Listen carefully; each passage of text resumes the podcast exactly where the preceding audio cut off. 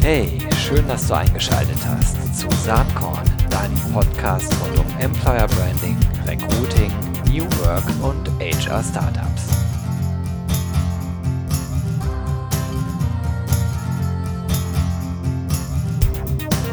Ja, heute gibt es was ganz Besonderes hier beim Saatkorn Podcast, denn es handelt sich äh, gleich nach dem kleinen Intro hier um einen Live-Podcast, den wir auf dem ersten äh, RC Lab, also dem ersten Lab der Recruiting Community, ähm, in Köln aufgenommen haben. Live vor ungefähr 50 Personen. Es war eine Veranstaltung, die sich komplett um das Thema Karriere-Websites drehte und von Territory Embrace äh, veranstaltet wurde.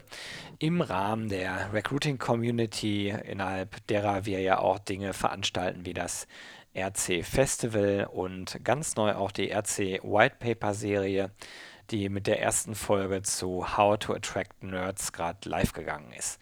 Mehr dazu aber in den Show Notes, äh, wenn ihr euch äh, die Webseiten anschauen wollt oder das White Paper, äh, White Paper kostenlos bestellen wollt.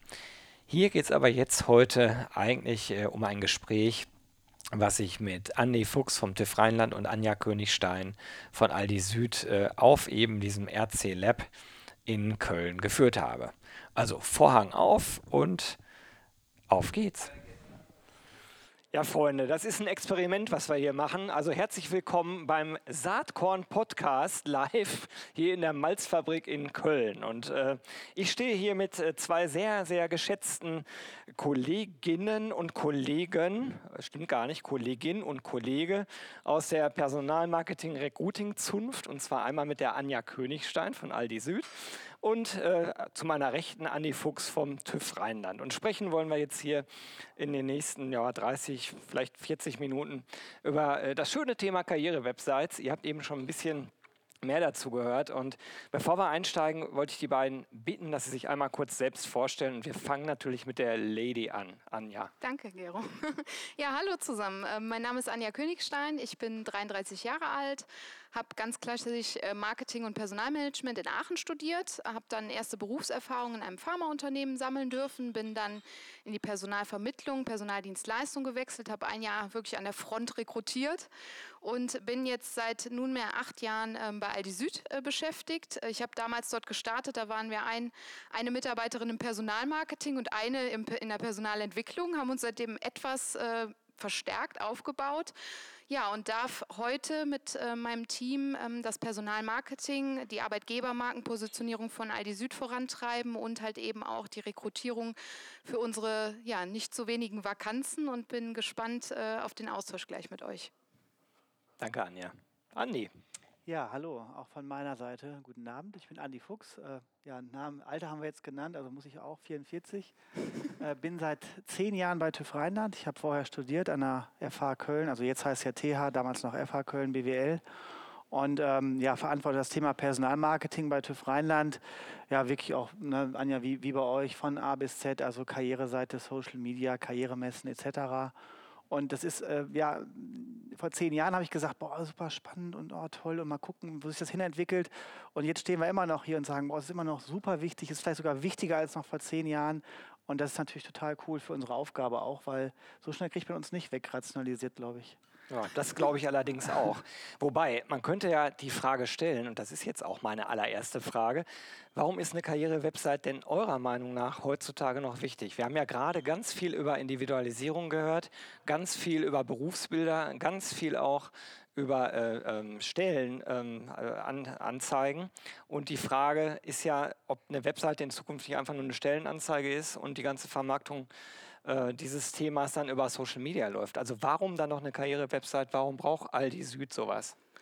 Weil es ja auch aus anderen Bereichen, sei es jetzt Informationen über Autos, über Urlaub, wie auch immer, die Stelle ist, wo ihr euch halt den Content ranholt oder wo sich jeder den Content ranholt, mal zusätzlich zur Ad. Also wo es einfach mehr in die Tiefe geht. Und außerdem ist für uns natürlich auch der Punkt, wo ja die Verwandlung vom Interessenten zum Bewerber stattfindet. Ne, das ist ganz spannend, weil alles, was vorher passiert, ist ja noch der Interessent. Und wenn es gut läuft und er nicht den Grabstein auf der Karriere-Website findet, wie wir den eben gesehen haben, dann wird er zum Bewerber. Mhm. Also nach wie vor eigentlich der Hub, äh, von dem aus man dann anfängt zu verteilen und auch äh, der Hub, wo man im Idealfall passive Kandidaten drauflockt. Wie ist das aus deiner Sicht beim TÜV Rheinland, Andi? Ja, ich sehe es eigentlich genauso. Also die Karriereseite, ich meine, da hat man halt auch die Hoheit über den Inhalt. Ähm, jetzt kann man sagen, ja Mensch, wir haben irgendwie Social Media und überall können die Leute Informationen holen. Das stimmt natürlich. Aber das sind natürlich auch dann Informationen, die man als Unternehmen nicht unbedingt selber steuern kann. Und auf der Karriereseite kann ich das, kann ich die Inhalte spielen, die ich als Unternehmen kommunizieren möchte, die Werte, wofür steht das Unternehmen, äh, die Berufe vorstellen. Also ich kann mich da wirklich austoben in voller Breite. Und am Ende ist es ja so, genau das gesagt Herr Hub, also darauf steuern eigentlich alle Kommunikationsmaßnahmen hin oder sollten sie auf die Karriereseite. Und ich glaube, man hat da noch echt sehr viel Luft nach oben, da auch inhaltlich und technisch äh, sich ja, da was zu machen. Wenn man sich das jetzt so bei euch anschaut, TÜV Rheinland, großes Unternehmen, ähm, dann ist die Karrierewebseite sicherlich ein wichtige Komponente im Personalmarketing-Mix. Was ist für euch sonst noch wirklich wichtig? Ähm, wirklich wichtig ist, denke ich mal, die ganze Kommunikation über Social Media, aber auch noch über den direkten Kontakt, also das Thema Messe. Ich war heute erst wieder auf einer Messe. Das geht irgendwie nicht weg. Also das Konzept der Messe ist auch irgendwie immer gleich. Ja, es ist dieser persönliche Kontakt, dieses Mit Miteinander sprechen. Das wird immer bleiben. Ähm, ja, und dann, wir hatten das ja eben auch nochmal gesehen, das Thema Stellenanzeige, halt auch das irgendwie, diese Kommunikation mit dem Bewerber, auch das viel besser zu nutzen, über Stellenanzeigen auch wirklich Botschaften, wirklich inhaltlich relevante Botschaften zu kommunizieren. Mhm. Ähm, ihr habt vor ungefähr einem Jahr bei Aldi Süd einen Relaunch der Karriere-Webseite vorgenommen, wie ich aus eigener Erfahrung weiß. Ähm, was waren da eigentlich die wesentlichen inhaltlichen Punkte? Wir haben ja ganz viel über Technologie geredet heute schon, aber äh, was war euch inhaltlich wirklich wichtig bei dieser Webseite und wie ist die Webseite auch mit dem Thema Employer Branding und auch eurer EVP und eurem äh, Claim verbunden? Also auf jeden Fall inhaltlich muss man sagen, der relevante Content. Ne? Also nicht zu viel, sondern genau der richtige Content für die verschiedenen Personas, die wir halt im Rahmen der EVP e entwickelt haben. Das heißt, jeder, jede Zielgruppe soll für sich den relevanten Content und das relativ schnell finden. Man wird ja auch immer so ein bisschen gefragt, wie macht ihr denn aus, ob das jetzt ein Erfolg war, was ihr da gemacht habt oder halt eben nicht. Und ähm, das machen wir halt daran aus, das klingt vielleicht im ersten Moment ein bisschen komisch, aber dass die Nutzer nicht mehr so lange auf unserer Website verbleiben, sondern dass sie halt relativ kurz da sind und in einer relativ kurzen Zeit den äh, Content finden, den sie halt wirklich suchen.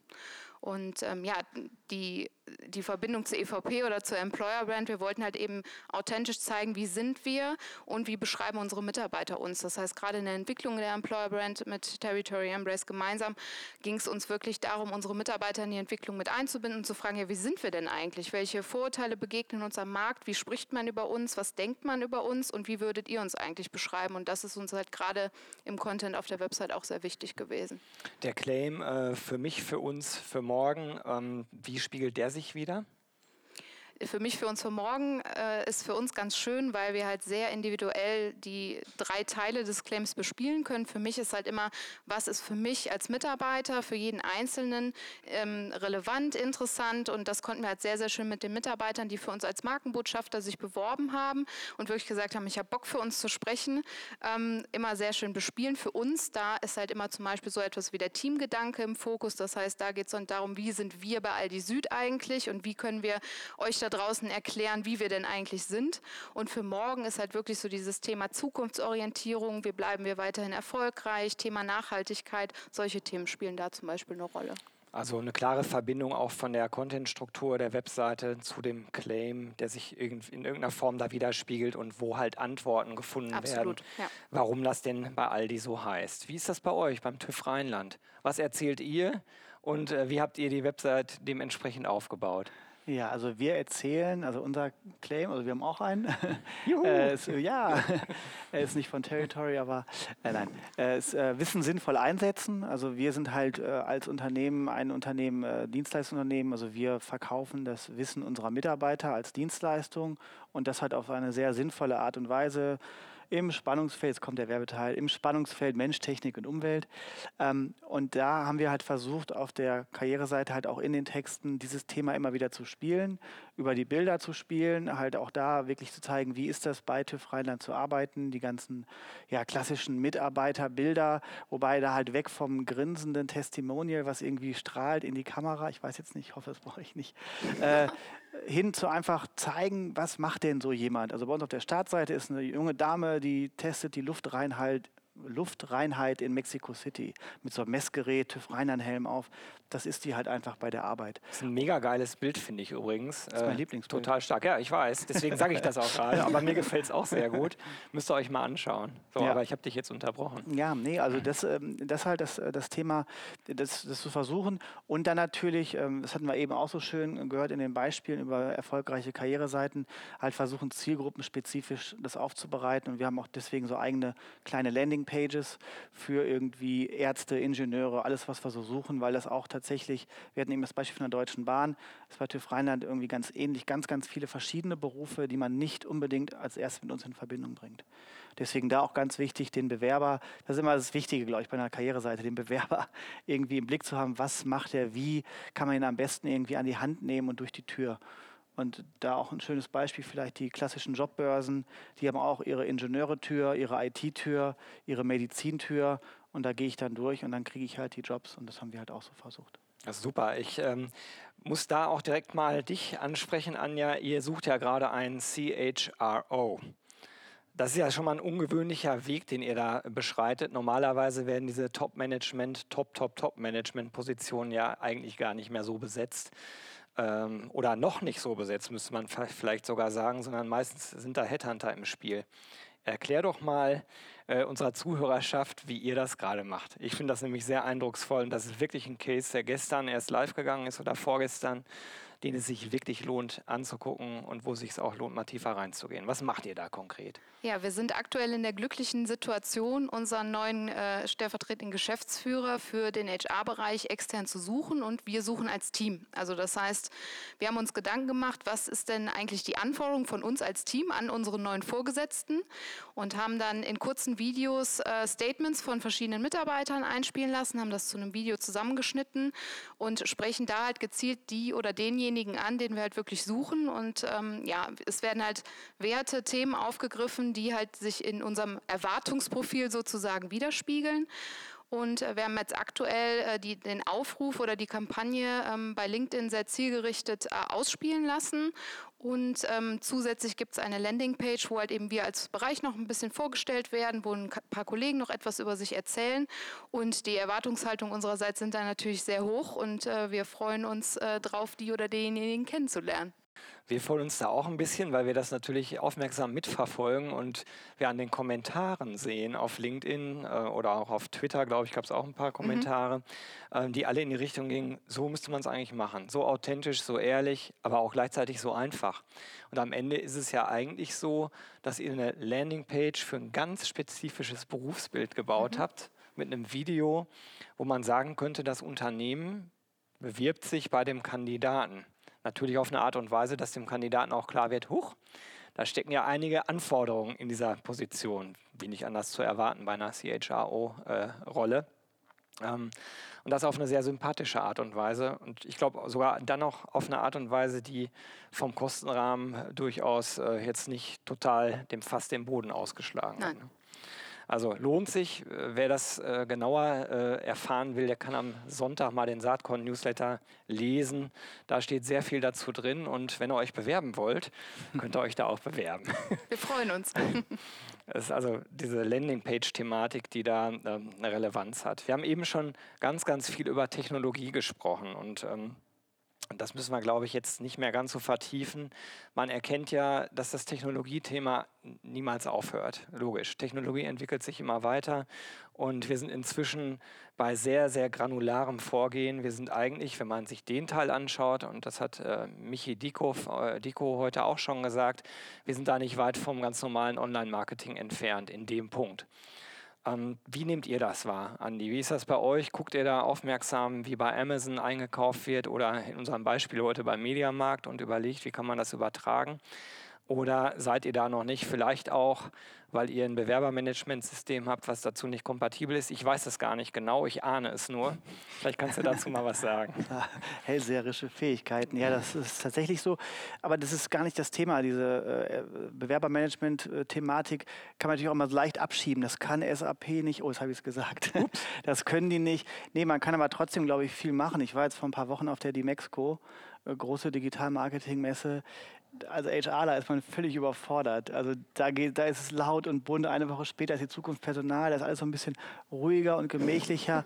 Nicht böse gemeint, um Gottes Willen. Aber da sieht man einfach so dieses ganze Thema Digitalmarketing. Das ist so drei, vier Schritte vor unserem Thema.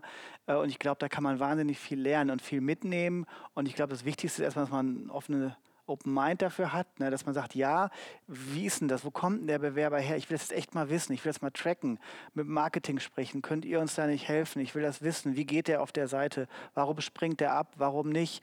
Wie ist das mit dem Bewerben? Und äh, also ich glaube, da gibt es ganz viel, was ich zumindest auf der Karriereseite messen kann. Klar, wenn es dann das Bewerbermanagementsystem gibt, ist es dann, äh, na, das ist die bekannte Sollbruchstelle. Aber ich glaube, da muss ich einfach offen für sein. Und natürlich auch, das ist fehlt mir auch an mancher Stelle noch das technische Verständnis.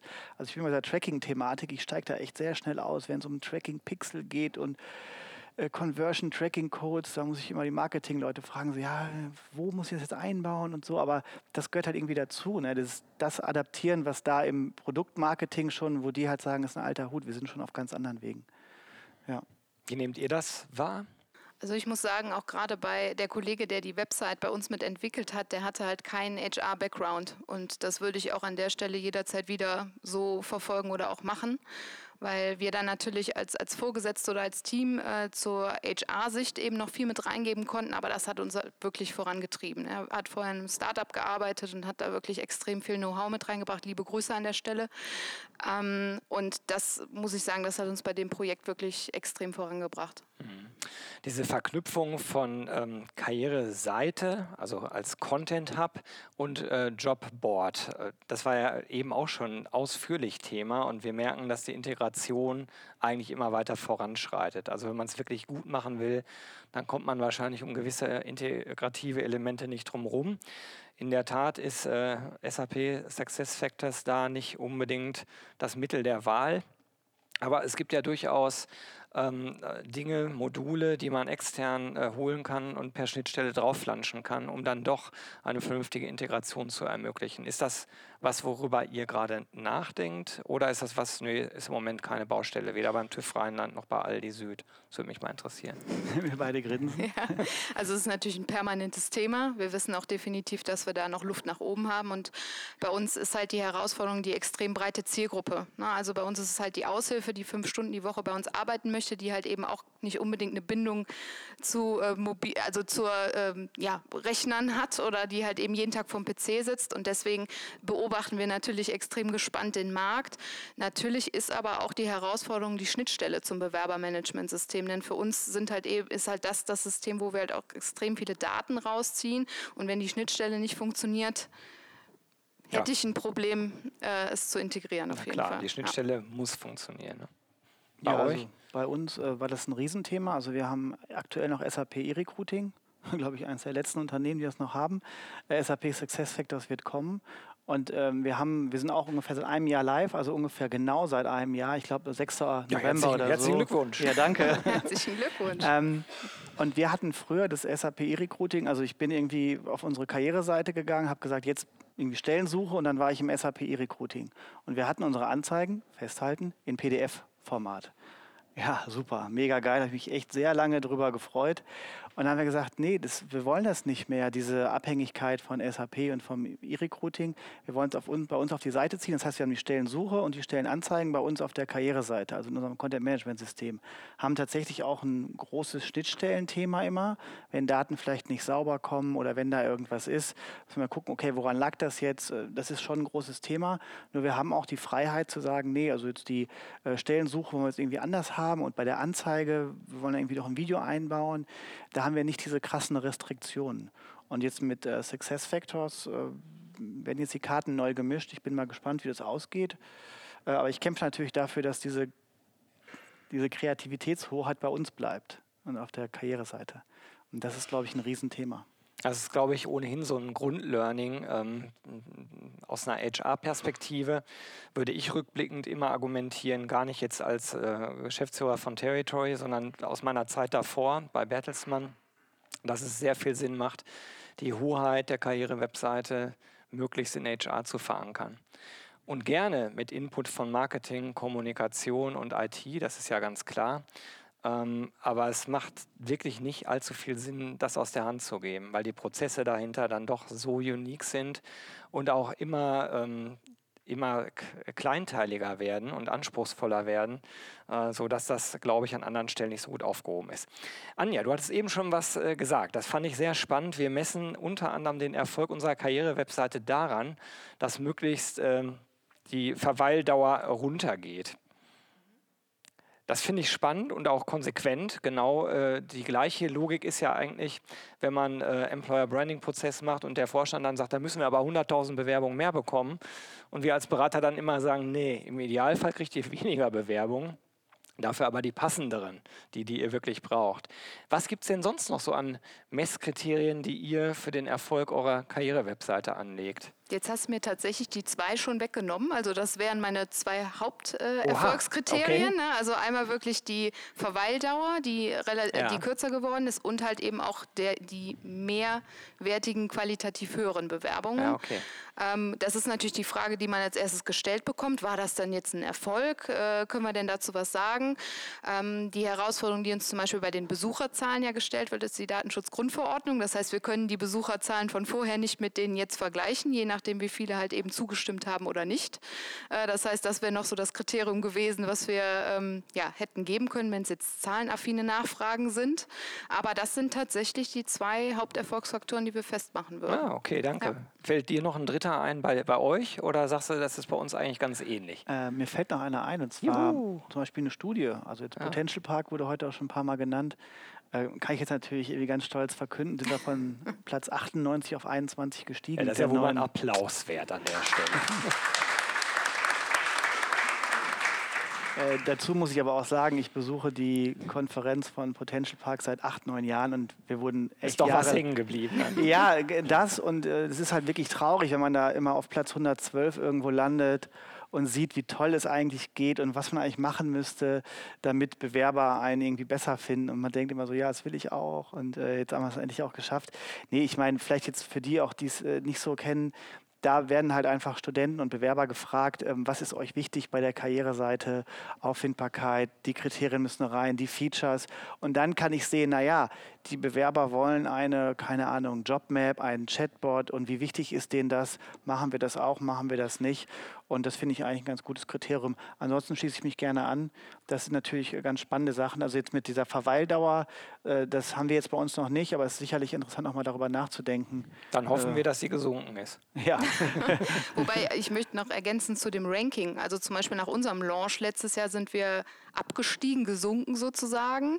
Äh, das ist aber auch dem geschuldet, dass wir halt einfach dieses Konstrukt haben. Ne? Es war der Zeitpunkt, den wir uns gesetzt haben. Es war aber auch das Thema, okay, welches Ziel verfolgen wir denn mit der Website und was ist unsere Priorität für den Launch letztendlich? Und da sind wir halt einfach mit dem Minimum an Funktionen online gegangen, denn letztendlich mit der Jobbörse, die für uns wichtiger war, okay, die muss zu 100 Prozent funktionieren, als jetzt irgendwelche Features drumherum zu bauen, äh, um da halt eben noch ein bisschen Mehrwert zu geben.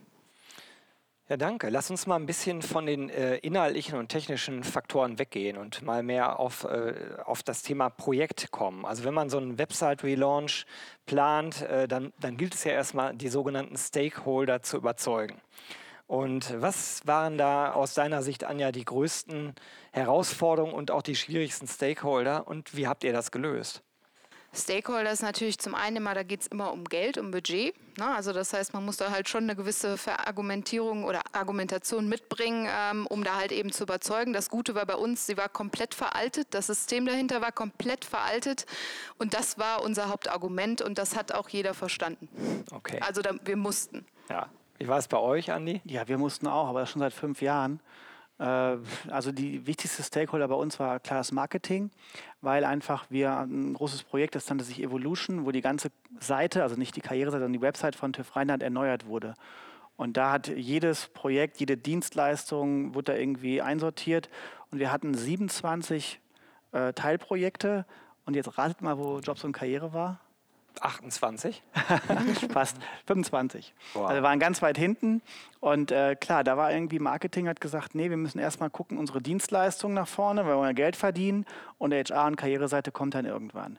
Und dann ist halt der wichtigste Stakeholder, den ihr gerade sucht, der Personalvorstand, gesagt haben, hier, Leute, ne, wir müssen, ja, und dann kann der nochmal hat natürlich auch noch die IT, die sagt, wieso, das funktioniert doch alles. Ne? Never change a running system, um Gottes Willen. Warum wollen wir das jetzt alles wieder anpacken? Also die muss man alle irgendwie mit unter einen Hut kriegen. Ja.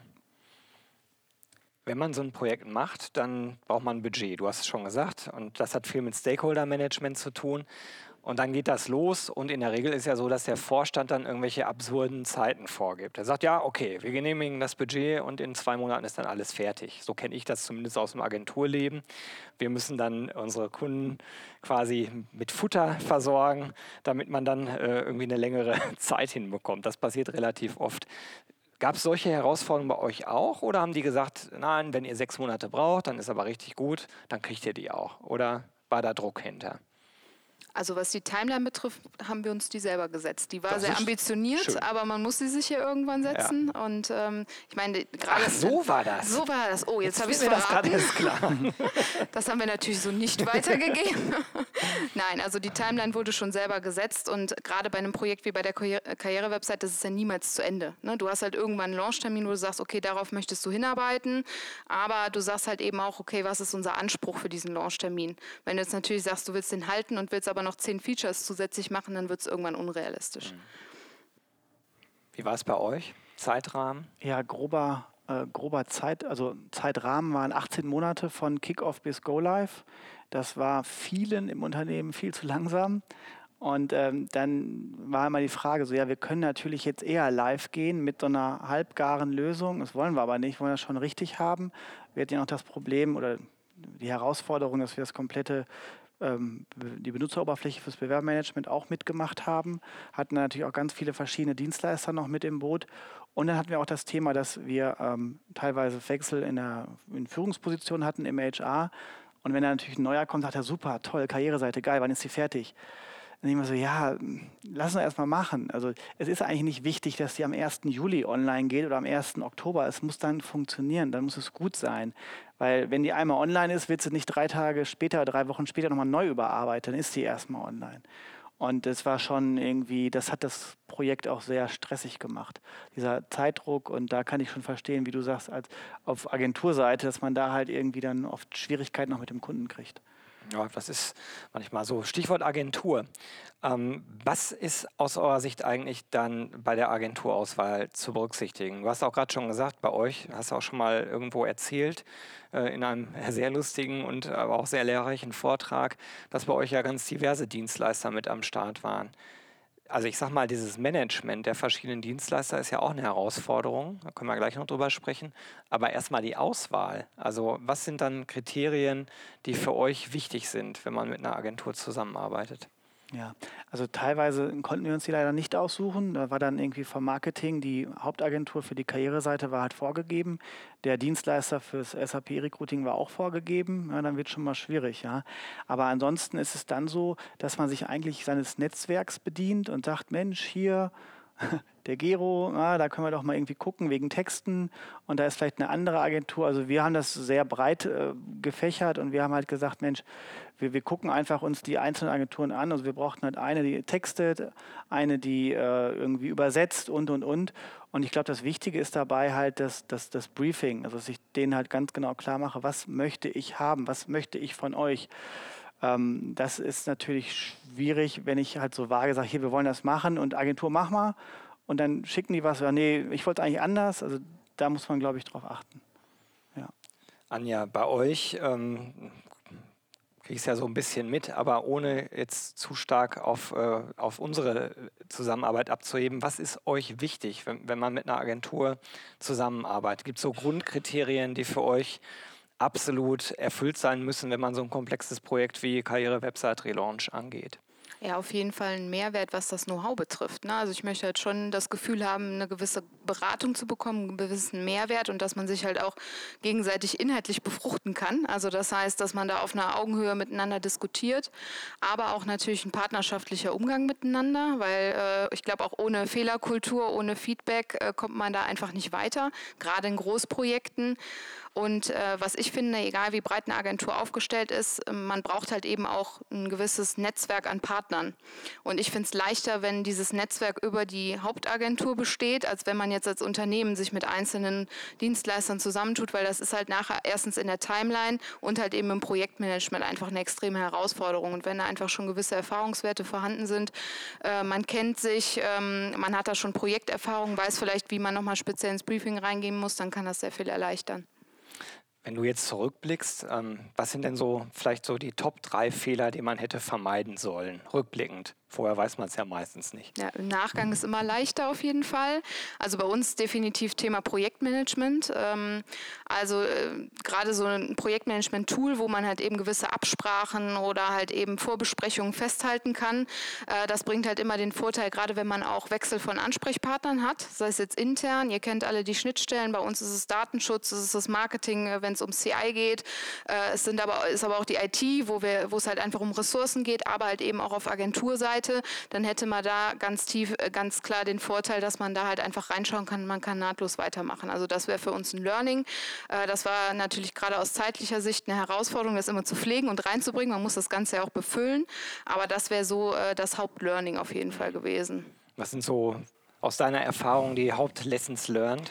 Ähm, also ich denke mal, das eine ist das Moderieren zwischen Dienstleistern. Also ich hatte ja gesagt, wir hatten einmal die Agentur für die Karriereseite und dann den IT-Dienstleister die dann teilweise auch untereinander natürlich sehr großen Abstimmungsbedarf hatten. Das hätte man stärker moderieren müssen, stärker auch sich da einbringen müssen, weil das war dann so, wir haben uns auch darauf verlassen, ja, ja, die reden ja miteinander und dann beim nächsten Meeting so, ja, wir hatten das doch so, oh, nee, wieso? Das war ein bisschen schwierig. Ähm, das zweite Thema ist so das Kapazitätsthema. Also man muss eigentlich, ne, ich sehe schon hier ein paar grinsende äh, Gesichter, klar, keiner hat irgendwie die Kapazitäten, keiner hat die Zeit, aber ich glaube, man hätte mehr darauf drängen müssen, zu sagen, okay, ich kann das nicht alleine, also zu der Zeit war ich alleine, dann habe ich das irgendwie nebenbei gemacht, neben irgendwie noch mal kurz zur Bonding fahren und auch mal hier auf Facebook was machen und so. Und das ist schon echt irgendwie alles ein bisschen zu viel gewesen. Mhm. Ja. Musstest du danach erstmal ein Päuschen machen? nee, erstmal habe ich mich feiern lassen. Juhu, Nein, Quatsch. Sehr gut. nee, das, ja, also ich meine, so ein Projekt ist ja nicht immer gleich anstrengend. Am Ende wird es eigentlich ganz, dann kann man also auf die IT schieben, so Jungs. Jetzt haben wir alles, jetzt müsst ihr das irgendwie übers Ruder bringen oder über die Ziellinie. Aber nee, das war schon eine sehr anstrengende Zeit und ja. das war auch jetzt für alle Seiten nicht so toll. Und vor allen Dingen, ne, dann vielleicht auch noch eine Sache, genau ähm, vielleicht ein bisschen mehr noch seine Wünsche und Forderungen durchdrücken. Also ich, ich habe eben gesagt, man hat mit so vielen Agenturen gearbeitet. Wir haben auch unter anderem unsere Stellenanzeigen überarbeiten lassen und die Texte sind teilweise heute noch nicht äh, online. Das heißt, äh, da einfach noch stärker wirklich auch die Kollegen in die Pflicht nehmen. So, jetzt haben wir hier auch neue Texte für die Stellenanzeigen, jetzt müssen die bitte auch. Nur die leiden auch nicht unter Langeweile. Also das mhm. ist jetzt mhm. dann auch dann, am Ende ist es irgendwie immer Kapazitätsthema. Naja, da kommt vieles bei raus. Was sind die nächsten Schritte beim TÜV Rheinland für die Karriere-Webseite? Ähm, eine Weiterentwicklung des, der Inhalte. Wir haben eben von Landingpages gehört und gutem Content. Wir haben Landingpages, aber teilweise noch keinen Content. Ja, dann brauche ich irgendwie noch die Testimonials, aber dann versucht mal so ein ITler irgendwie dazu bewegen, was zu schreiben. Schwierig, ja. Dann äh, wollen wir halt auch weiter gucken. Also äh, es war auch eben schön dieses Thema mit Zielgruppen. Das ist so ganz klassisch in Deutschland Schüler, Studenten, Absolventen, Berufserfahren, das haben wir auch man das sich auch nochmal überdenkt, ob man da vielleicht eine andere Einteilung nehmen kann. Und das ganze Thema Personalisierung irgendwie. Da kommt jemand und ich weiß, das ist ein Schüler, habe ich vielleicht schon direkt die, diese ähm, ähm, Informationen für den. Wobei dann reden wir auch wieder über technische Anpassungen und über Budget, was natürlich irgendwie nie da ist. Also erstmal wollen wir es wirklich aufhübschen inhaltlich und das auch, was wir halt so selber machen können. Ja. Das hört der Agenturmensch natürlich ungern. Aber viel ja, Spaß ja, aber für Content braucht man auch oft Unterstützung. Und wie sieht es bei euch aus? Was habt ihr als nächstes vor? Ich meine, jetzt habt ihr erstmal diese coole Landingpage, aber auf der Website wird ja bestimmt auch irgendwas passieren. Bei uns ist das vorrangige Thema, was jetzt ansteht, SEO-Optimierung. Mhm. Also Suchmaschinenoptimierung, weil die Texte sind natürlich irgendwann mal suchmaschinenoptimiert worden. Jetzt ist die Website mehr als ein Jahr online. Natürlich macht man zwischendurch am Content immer was, aber das ist halt einfach ein Thema, was äh, aus Kapazitätsgründen einfach bisher hinten anstehen musste und das hat bei uns jetzt Prio 1. Super. Ich sage an der Stelle jetzt erstmal ganz, ganz herzlichen Dank für den Talk hier. Ähm, wir werden äh, jetzt hier erstmal eine Pause machen. Aber wenn ihr ähm, gleich noch Fragen habt, dann stehen wir gerne zur Verfügung. Und ich danke euch jetzt erstmal ganz herzlich, dass ihr bei diesem Experiment mitgemacht habt. Und ich hoffe, dass es für euch unterhaltsam war. Wenn es so war, könnt ihr gerne klatschen. Dankeschön. Danke. Soweit äh, das erste, äh, der erste Live-Podcast von Saatkorn. Ich hoffe, er hat euch gefallen. Gebt mir doch einfach Feedback dazu. Ihr könnt mir mailen unter gero.saatkorn.com. Ihr könnt aber auch einfach auf iTunes eine Bewertung hinterlassen und sagen, ob ihr das gut fandet. Würde ich mich natürlich auch darüber freuen. Ähm, oder über Twitter oder Facebook oder all die anderen schönen Kanäle, die es da so gibt. Wenn euch das gefallen hat oder dir das gefallen hat, dann kann es gut sein, äh, dass wir demnächst weitere solche Live-Podcasts bringen. Ja, für heute war es das. Ich bedanke mich ganz herzlich und sage wie immer, have fun!